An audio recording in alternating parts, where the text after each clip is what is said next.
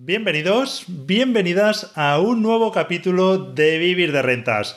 Hoy llegamos al capítulo 26 y nos visita un invitado muy especial, es un auténtico crack, tanto en las redes sociales, os dejaremos en los comentarios su Instagram porque allí comparte muchísima información de su día a día, pero también en sus inversiones. Hoy hablamos con Josema.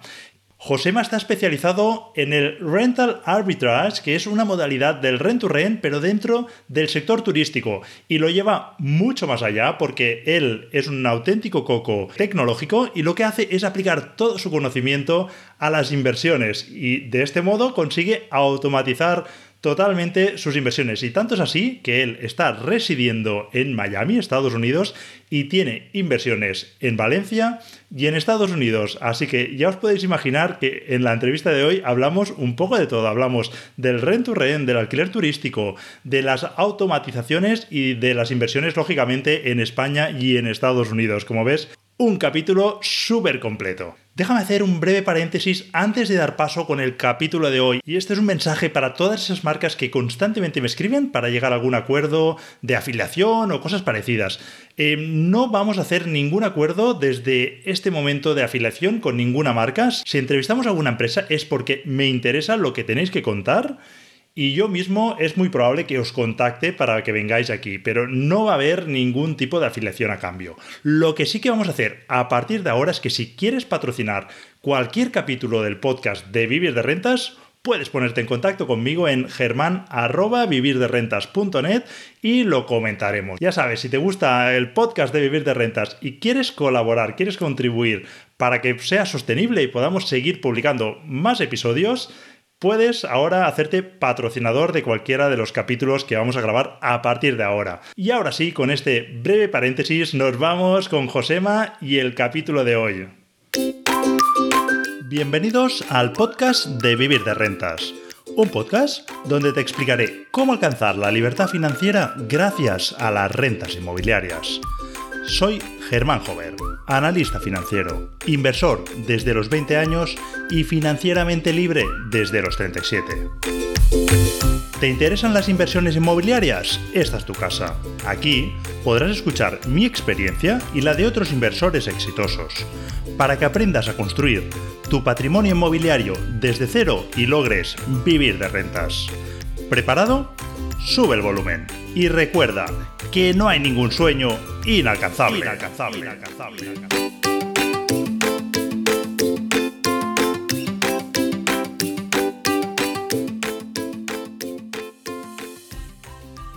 Hola y bienvenidos a un nuevo podcast de Vivir de Rentas. Esta semana tenemos el honor y el placer de tener con nosotros a Josema. Bienvenido, Josema.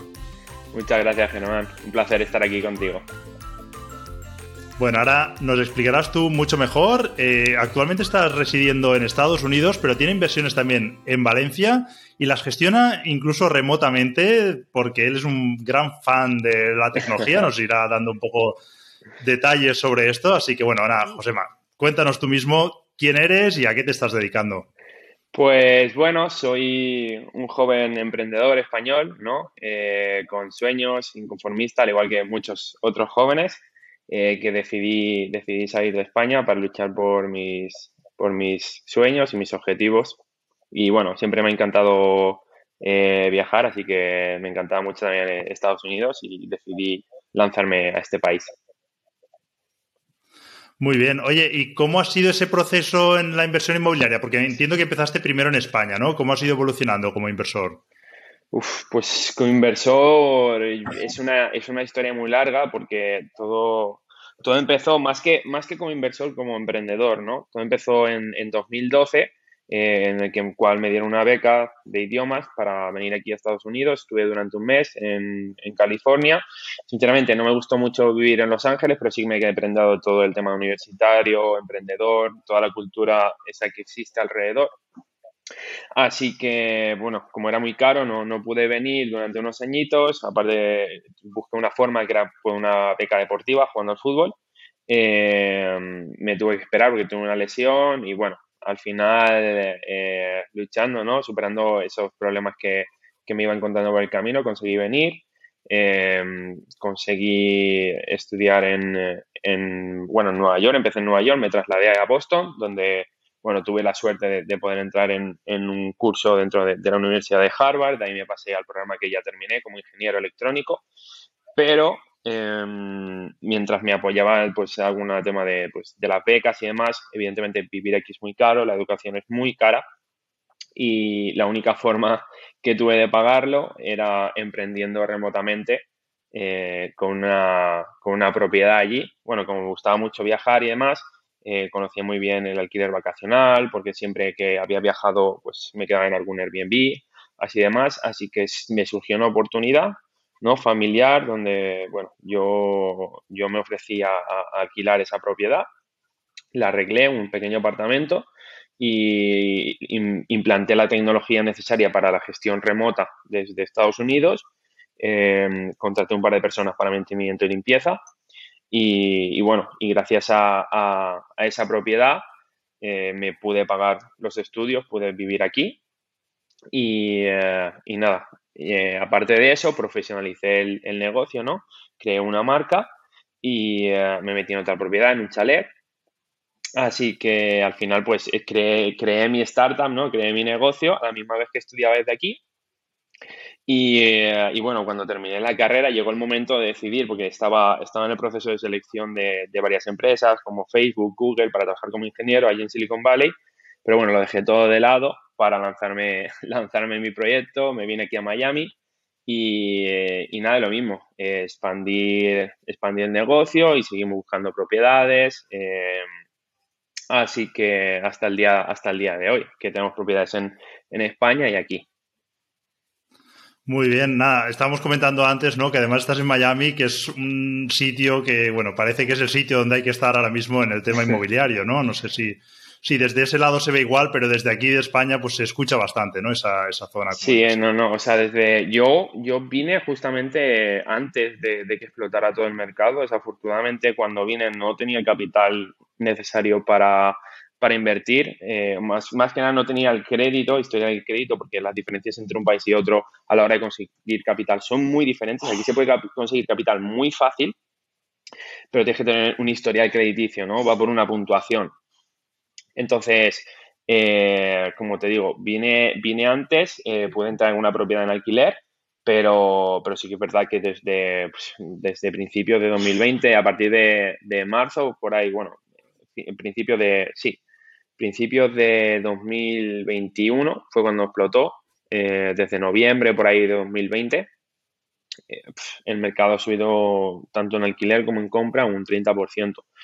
Todo debido, eh, casi todo debido a que toda la gente que está viniendo desde Nueva York y desde California, que son con Florida, digamos, los estados más fuertes ¿no? de aquí, de Estados Unidos, diría yo, pues Texas también está, Massachusetts, pero bueno, eh, los principales son esos, entonces mucha gente eh, están trayendo sus negocios aquí a Miami por, digamos que es un, eh, Florida es un poco más tax friendly, por así decirlo, que, California sobre todo y que Nueva York, entonces por las cosas que ellos podían conseguir allí, por el mismo capital aquí podían comprar pues un apartamento de lujo, ¿sabes? Comparado a, a lo que estaban acostumbrados en esos mercados. Entonces, eso es lo que, lo que mayoritariamente ha inflado el mercado en Miami. Muy bien, cuando hablas de tax friendly, ¿es para, las empresas, para la fiscalidad de las empresas o en el inmobiliario también hay algunas ventajas? Pues eh, sobre todo es en income taxes. Em, digamos que en Florida income taxes no, hay del Estado, dije pagar al IRS, que es como la Hacienda, pero no existen income taxes, con lo cual es mucho más laxo eh, a la hora de pues de entrar en propiedades, eh, de vender y demás. Aparte es que hay muchos trucos, eh, muchas personas profesionalizadas en, cómo ahorrar taxes, ¿no? Aquí todo tiene que pasar por un CPA, que un CPA es como el contable, y ellos son los que te van ayudando eh, y te van explicando todas las ventajas fiscales que tú puedes aplicar en tu negocio o tú como persona. Qué bueno, oye, y comentabas también que era muy distinto el mercado en Estados Unidos con el español, y es un tema que me interesa mucho. De hecho, era uno de los temas que, me gustaría tocar contigo, ¿no? Sí. Entiendo por la financiación, has hablado que es mucho más fácil acceder a mm. financiación, pero hay el requisito ese de tener un scoring, ¿no? No sé cómo le llaman ahí, o tener un histórico. Un credit score, exacto.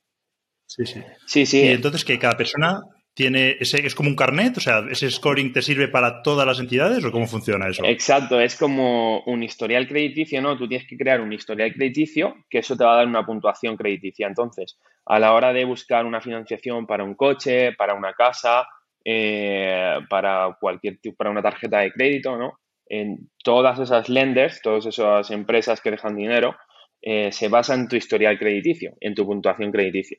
Entonces, para esa puntuación crediticia, pues te da, hay, unos porcentajes que depende, pues, por ejemplo, el ratio, el ratio de, utilización de tus tarjetas de crédito, pues es muy importante conseguir tarjetas de crédito aquí, aparte de las ventajas que tiene.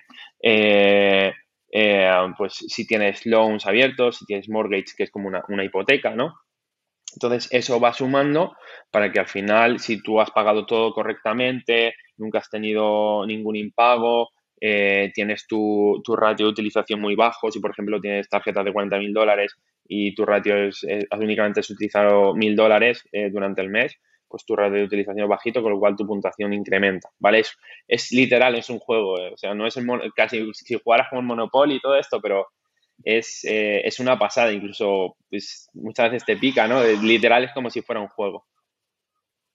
Porque, o sea, aquí es, relativamente parecido, porque las entidades, cada entidad tiene esa metodología, cada una la suya, con sus variaciones, pero es totalmente interna. Entiendo que ahí es algo que incluso puede llegar a ser público, o sea, es algo compartido entre todas las entidades, o cómo funciona. Sí, o sea, hay como tres empresas que se llaman Equifax, TransUnion y Experian, ¿vale? Que son las tres entidades eh, que reportan tu historial crediticio o tu credit score. Entonces, son tres entidades privadas, ¿no? Pero que los otros lenders tienen acceso a ellas cuando tú estás pidiendo eh, pues un, mortgage o una hipoteca, un, un, loan, un préstamo para un coche, lo que sea, una tarjeta de crédito. Entonces ellos hacen como un inquiry, ¿vale? Una petición de saber tu crédito. Entonces ahí cuando ellos obtienen ese crédito, pero aparte ese inquiry que puede ser hard inquiry o soft inquiry. Si es hard inquiry, inquiry se queda reflejado en tu historia de crediticio, con lo cual eso te baja alguna puntuación porque estás demostrando que tienes intención de conseguir más crédito.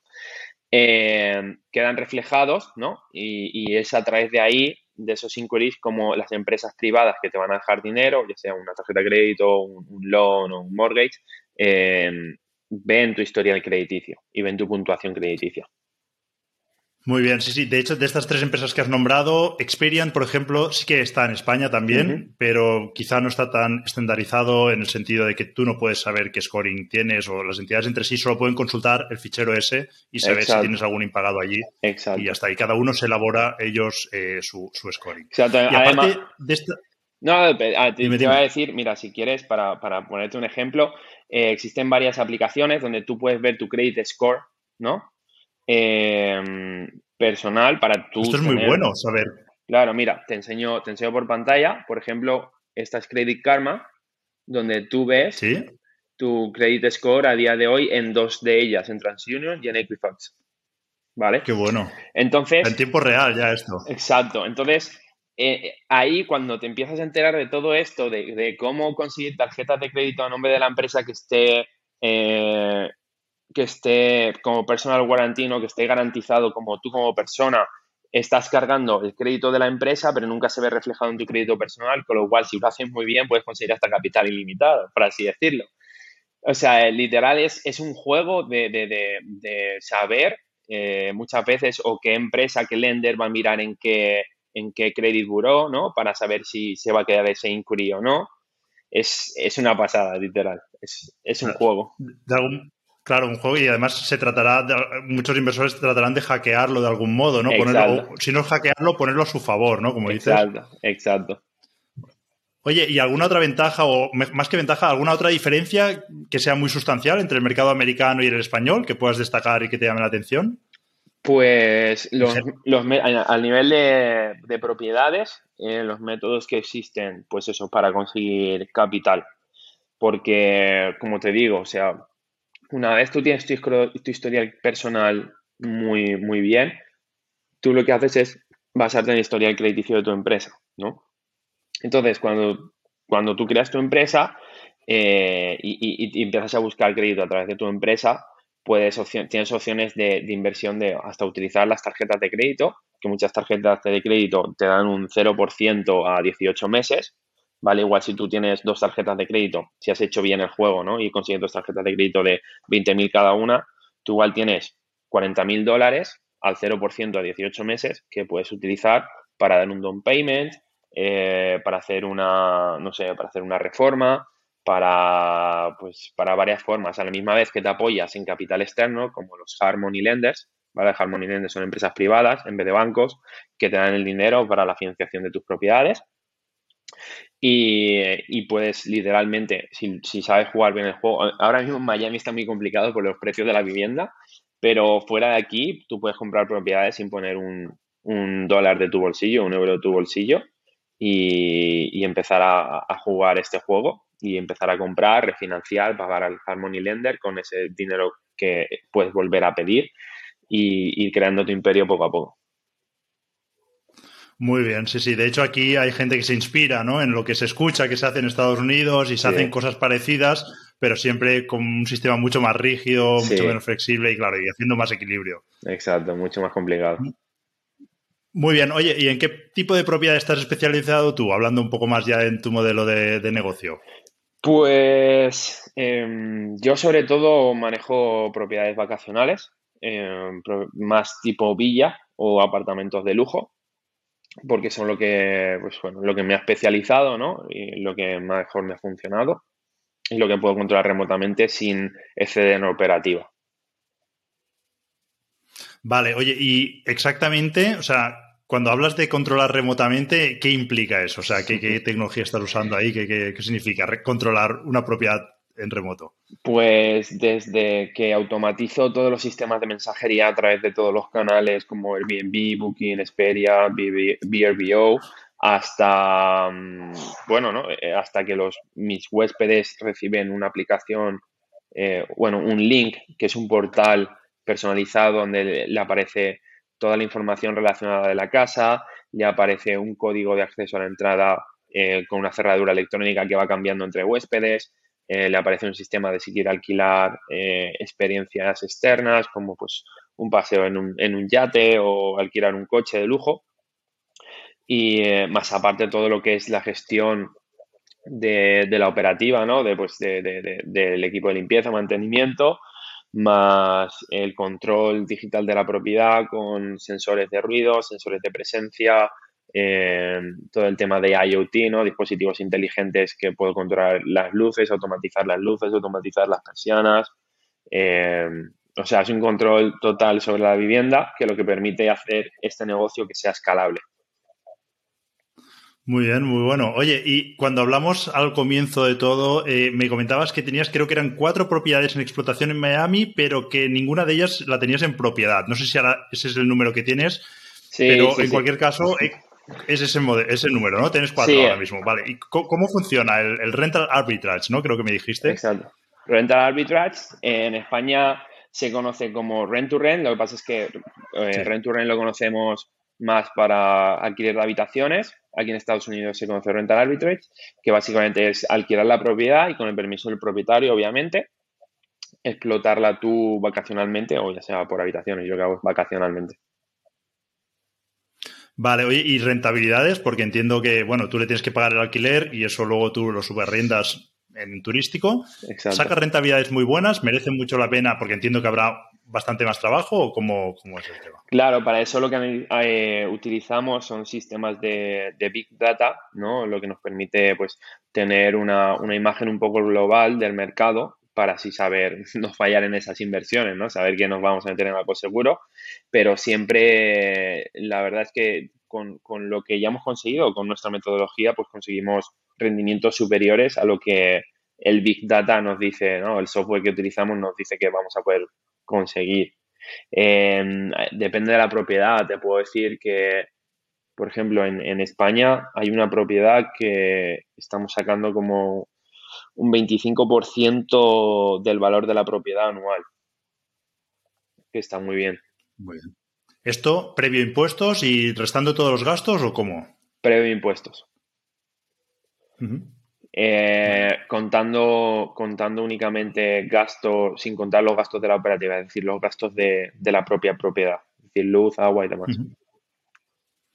Muy bien. Oye, y me hablabas también que había un negocio que arrancaste en Miami de alquiler de habitaciones que no había llegado a funcionar. No sé si nos puedes explicar cómo fue sí, exacto. y cuál fue el motivo. Pues en ese caso, pues surge a través de, la mentoría que di con, César Rivero, es el, el magnate de, este negocio de Rent to Rent en, España y bueno, y ya pues en Latinoamérica es, se ha conocido mundialmente. Entonces, eh, lo aprecio, lo aprecio de corazón como, como empresario y como amigo, es una referencia. Entonces, quise replicar ese modelo aquí eh, para pues, conseguir habitaciones justamente antes de que hubiese todo este boom de habitaciones que ahora está surgiendo en la ciudad. Pero bueno, eh, por el rendimiento que vi que podía sacar de las propiedades y sobre todo por las limitaciones a nivel legal que están encontrando aquí en Miami, decidí no lanzarme al 100% y decidí continuar por y especializarme más aún en mi sector, que era el vacacional. Oye, comentabas también que tienes eh, inversiones en Valencia. No sé si nos puedes explicar un poquito cómo lo estás gestionando, en qué consiste esa inversión y creo además que tenías una marca creada ahí que se llama La Terreta, ¿verdad? Sí, exacto. Esa fue la primera marca que, creé. Eh, ese fue el paso donde yo dejé de ser una persona particular, ¿no? Un Airbnb, a convertir em, esas propiedades en, una experiencia, ¿no? Y sobre todo donde más te diferencias en este sector es cuando tú dejas de ofrecer una cama y ofreces una propiedad que sea atractiva para las personas sin necesidad de que, ¿no? de que sea el objetivo de dormir allí, sino pues que sea lo, pues igual que puedan pasar un fin de semana con amigos, con familia. Y, y ese fue el punto, el punto de diferenciación. Cuando creé esta marca, eh, hice muy bien, o sea, trabajé mucho el branding, ¿no? Eh, empecé a colaborar con empresas locales, entonces me di a conocer a, pues a nivel local, más aparte de los clientes que me venían de fuera. Muy bueno. Oye, ¿y a futuro tienes algún plan? ¿Tienes planes de expansión, entiendo, por Estados Unidos o quizá en España? ¿Cuáles son tus siguientes pasos?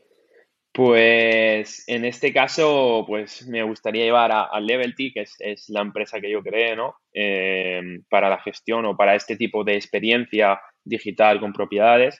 Ahora estamos expandiendo también al tema de los vehículos y las experiencias, todo en un mismo, en una misma website, en un mismo marketplace, para que sea todo en común, sea muy fácil también a la hora del cliente, pues que pueda tener todo este tipo de servicios me gustaría llevarlo pues, a los mejores mercados del mundo, también expandir aquí en Estados Unidos, sobre todo pues, en Miami, pero también en otros mercados. Y, eh, y eso, que sea una, experiencia completa y que tenga las mejores localizaciones del mundo, eh, propiedades de lujo para este tipo de clientes con los que trabajo. Muy bien. Oye, eh, me gustaría tocar un punto que suele ser un punto de dolor, podemos decir, dentro de los inversores, y es encontrar propiedades, ¿no? ¿Cómo lo haces tú para encontrar propiedades? ¿De dónde te vienen las que, las que dónde inviertes? Vale, pues eso también tiene mucho que ver el, mercado, ¿no? Eh, sobre todo diferencia de países. Aquí en Estados Unidos casi el, el 95% de las propiedades, sobre todo cuando son propiedades de cierto valor, ¿no? Suelen ser eh, propiedades que van a través de un broker o de un, de un realtor, ¿no? De un agente. Es muy difícil cuando pasas, si puedes encontrar chollos, por así decirlo, eh, de intentar conseguir alguna propiedad a través del propietario directamente, pero cuando ya pasas de ciertos, de ciertos números es, es muy, muy complicado conseguir propiedades. Entonces, siempre me intento apoyar muchísimo en, en realtors, ¿vale? Me intento eh, apoyar también mucho en marketing, eh, lanzar una campaña eh, pues por Facebook y demás. pero ya te digo, es, es, complicado, es un punto complicado, pero no hay que desistir. Muy bien. Oye, has dicho campañas de marketing por Facebook, entiendo, diciendo que eres inversor y que buscas una propiedad con ciertas características. ¿Eso sería lo que haces? En este caso, para, el rental arbitrage, eh, lo que se hace es hacer una campaña, ¿no? Apuntando a cierto sesgo eh, de personas que tú crees que pueden tener ese tipo de propiedad y que estén interesados en alquilar. ¿Vale? Entonces, tú lanzas esa campaña pues ofreciéndote tú como la solución para ese propietario. Es decir, pues que eh, va a ser un hassle free para ellos, ¿no? Va a ser una liberación de cabeza, convertimos su propiedad en una, en, una, en un retorno pasivo para ellos, ¿no? En un ingreso pasivo y, bueno, queremos estar la propiedad por mucho tiempo y sobre todo pues le hacemos un lavado de cara sin coste para el propietario. Con lo cual, los tres puntos que nosotros nos gusta decir siempre es que subimos, o sea, convertimos la propiedad en un ingreso pasivo para ellos, aumentamos el valor de la propiedad, más aparte ellos consiguen un rendimiento mayor, ya sea porque nosotros ofrecemos un poco más o porque ellos ya no tienen que estar pagando eh, cosas como el property management, que suelen cobrar un 10%, ¿no? Cuando son inversores de fuera, siempre hay una persona aquí que hace de property management y siempre cobra un porcentaje de la renta, con lo cual con nosotros, entonces nosotros no tendría esos problemas ni esos dolores de cabeza. Muy bien. Oye, y cuando te llega una propiedad de estas, tienes una oportunidad, la tienes encima de la mesa, la vas a estudiar, eh, ¿qué métricas te fijas? ¿En qué, qué medidas de rentabilidad miras tú? Pues por ponerte un ejemplo, utilizando el método que utilizo yo, eh, siempre intento buscar que la propiedad genere eh, más o menos al año, siempre me gusta basarme en año porque al final el mercado es muy variable de un mes a otro. intento que siempre en el mínimo mes, o sea, en el mes más flojo eh, que nosotros vamos, sabemos porque ya conocemos el mercado, de por lo menos eh, haga break-even, es decir, que pueda pagar gastos y pueda pagar el alquiler, aunque no tenga ganancias, y siempre buscando que al término de un año consigamos mínimo el doble de lo que estamos invirtiendo en renta el mínimo, mínimo que sea el doble de lo que estás invirtiendo en renta. O sea, si por ejemplo alquilas una propiedad por, vamos a poner los números. 50.000. Eh, no sé, por Estamos, estamos buscando que esa propiedad esté generando 100.000 dólares al año. Muy bien. Claro, 50.000 en rentas. Claro, estamos hablando de importes de, de Estados Unidos. Claro, aquí 50.000 euros en renta. sí, no, Estamos hablando de casi 5.000 euros al mes. Claro, para que te hagas una idea, la última, la última propiedad que estábamos eh, negociando era un penthouse súper bonito, que sería una referencia. Te digo que los números anuales nos daban más o menos break-even, es decir, no íbamos a ganar supuestamente con esa propiedad, pero yo estaba convencido que podíamos crear una experiencia total, podíamos utilizarla también para tema de grabación de, vídeos, para ser una referencia dentro de la empresa, para atraer clientes de muy alto standing y eso nos iba a potenciar el, el, negocio también. Yo estaba convencido que esas cifras iban a ser superiores por lo que se viene. Pero esa propiedad, por ejemplo, estaban, el alquiler en unos, estábamos negociando entre 8.000 y 10.000 dólares al mes de alquiler. Ojo, ¿eh? Y claro, es que fíjate, ¿eh? los números no tienen nada que ver, tanto de ingresos como, como de gastos. ¿eh? Yo, yo creo que yo tengo unas cuantas viviendas alquiladas en propiedad y el precio medio de compra, porque son las viviendas más rentables aquí en España, yo creo que va por ahí, ¿eh? de los 50.000 euros. Precio medio de compra. De compra. Fíjate. Claro, es, Es, es, es, mucha diferencia, los, los, también pues mayor riesgo, ¿no? Contra más cifras, pero también pues el rendimiento puede ser brutal. Em, sí, sí. Pero sí, o sea, ese tipo de propiedades, te puedo decir que, por ejemplo, hoy que hemos estado viendo propiedades, hemos visto propiedades en alquiler por 28 mil dólares al mes. Madre mía. Bueno, nada, oye, mercados distintos, totalmente distintos. Sí. Oye, si pudieras empezar hoy de nuevo, ¿harías algo distinto? Y no sé si nos puedes explicar cuál ha sido tu mayor error de inversión. Ok. Si haría algo distinto, yo creo que no, porque pienso que todas las personas tenemos que pasar por ese proceso de formación. Quizás empezarme a formar antes en el mercado inmobiliario, quizás eh, intentar apoyarme más en el conocimiento de los demás, en vez de me hubiese ahorrado bastante tiempo, siempre, siempre eh, buscar un, mentor antes, buscar formación antes, porque eso nos ahorra muchísimos errores y nos acorta muchísimo ese proceso de aprendizaje. Y mi mayor error, eh, siempre, siempre los mayores errores yo considero son las oportunidades que dejamos pasar. Eh, pienso que, han habido oportunidades muy buenas que por el hecho del propio miedo es el que te retiene a lanzarte esas oportunidades y siempre los mejores, las mejores cosas están siempre detrás de ese miedo. Puede ser que, pues, alguna propiedad salga mal, pero bueno, si, si trabajas con 10 propiedades y de esas 10, dos salen mal, pues yo creo que es un, buen número, ¿no? O sea, con las otras 8 vas a recuperar. Así que más o menos yo diría que ese es el mayor error, no haberme lanzado quizás antes o en algunas oportunidades que, ahora me arrepiento. Muy bien, oye, y hablando más en mayor perspectiva, eh, ¿inviertes 100% en inmobiliario o diversificas un poquito también tus inversiones a otras fuentes? Pues he intentado diversificar, eh, pero digamos que, no, se me ha dado bien o no, no he podido apoyar todo el capital que quería porque quería seguir expandiendo el tema inmobiliario. Y, bueno, ya, ya aunque no sea inmobiliario, sí estoy empezando a invertir, eh, con por, ejemplo, con el tema de los coches, pero es más en, negocio, ¿vale? Siempre intento verlo como que mi mayor eh, portfolio tiene que ser en, en tema inmobiliario, pero también diversificando mercados eh, me va a dar esa, esa, seguridad, ¿no? Más que considero que no estoy poniendo todos los huevos en, la misma cesta, ya que pues teniendo propiedades aquí, teniendo propiedades en España o incluso en distintos mercados, porque aquí es muy diferente si te vas a, pues, Arizona o te vienes aquí a Florida, eh, pienso que eso me da esa, esa diversidad.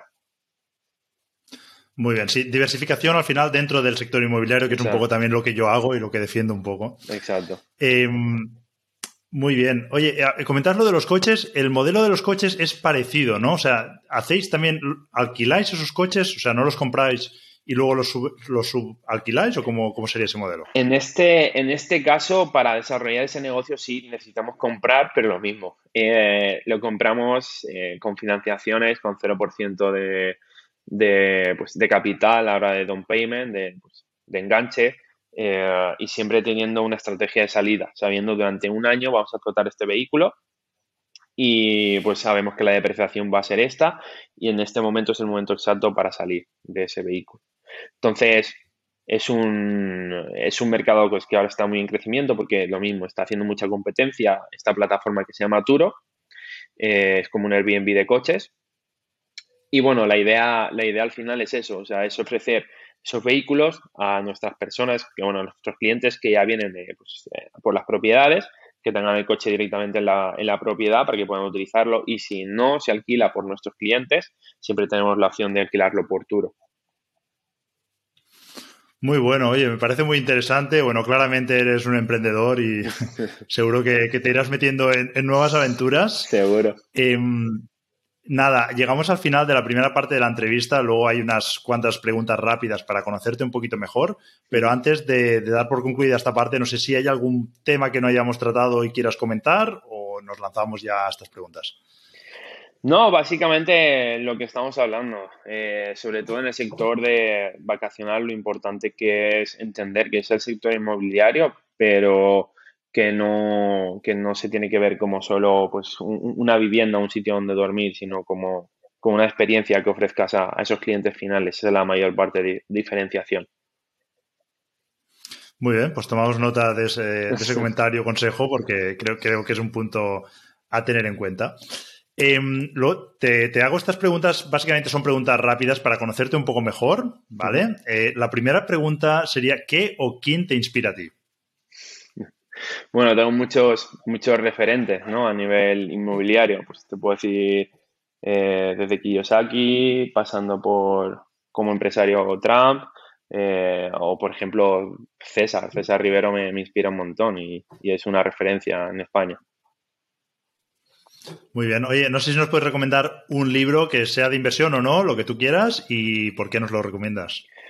Pues en este caso, mira, recordando dos de los nombres que te he dicho antes, eh, puedo aconsejar, sobre todo, pues el que todos conocemos de, Padre Rico, Padre Pobre, ¿no? De, Kiyosaki, eh, sobre todo para entender cómo funciona el sistema económico, el sistema financiero, entender un poquito más de finanzas, que eso es una parte muy importante que nadie nos enseña y es una parte básica para, saber cómo beneficiarse del, sistema en el que vivimos ¿no? y abrir un poco los ojos y la mente. Y después, eh, sobre todo para la gente que esté empezando, y le guste un poco el tema de Ren to Ren, el, libro de, César Rivero, de, del método Rivero, es, un, es, un, pedazo de libro y es buen y claro ejemplo para todas las personas que quizás se quieran iniciar y quieran ese, conocimiento sencillo, fácil y, rápido.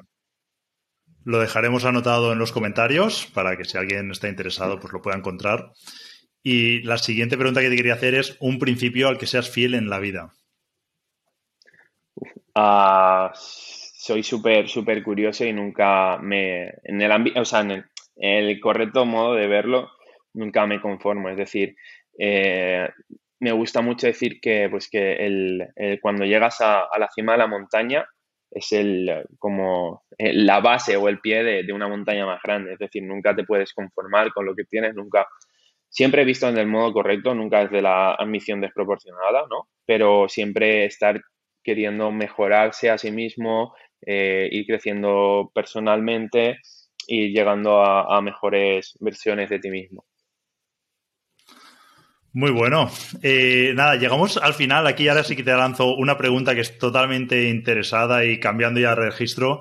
Eh, yo soy un gran fan gastronómico y es una pregunta que os hago a todos, así que te voy a preguntar un restaurante que me quieras recomendar. Puede ser de Valencia, puede ser en Miami o puede ser en los dos sitios y así pues tengo excusa para ir a ambos sitios. Pues mira, te voy a decir, em, como, o sea, volviendo a lo que he dicho antes de la experiencia, lo importante que es en el ámbito de la hospitalidad, eh, una referencia de restaurante que ha creado un boom y una tendencia increíble en, en Valencia es Voltereta eh, Voltereta Valencia, en este caso, ya llevan cuatro restaurantes, cada uno de ellos es un, destino diferente, basado en un destino del mundo. Unos tienen en Nueva York, otro es eh, el de Bali, es el, que más me gusta a mí, sin lugar a dudas, es una experiencia brutal, aparte los precios están muy bien y es el que, el que te recomiendo sin duda. Aquí en Miami, bueno, eh, la, carta es muy, muy amplia. Hay, hay varios, hay una terraza que, que me encanta mucho que se llama Sugar, que también la comida es muy, muy buena. Es una comida fusión asiática eh, pues, con distintos tipos de comida y, estás en el piso 40 de, en la zona top de aquí de Miami, que es Brickell, y es una experiencia brutal también.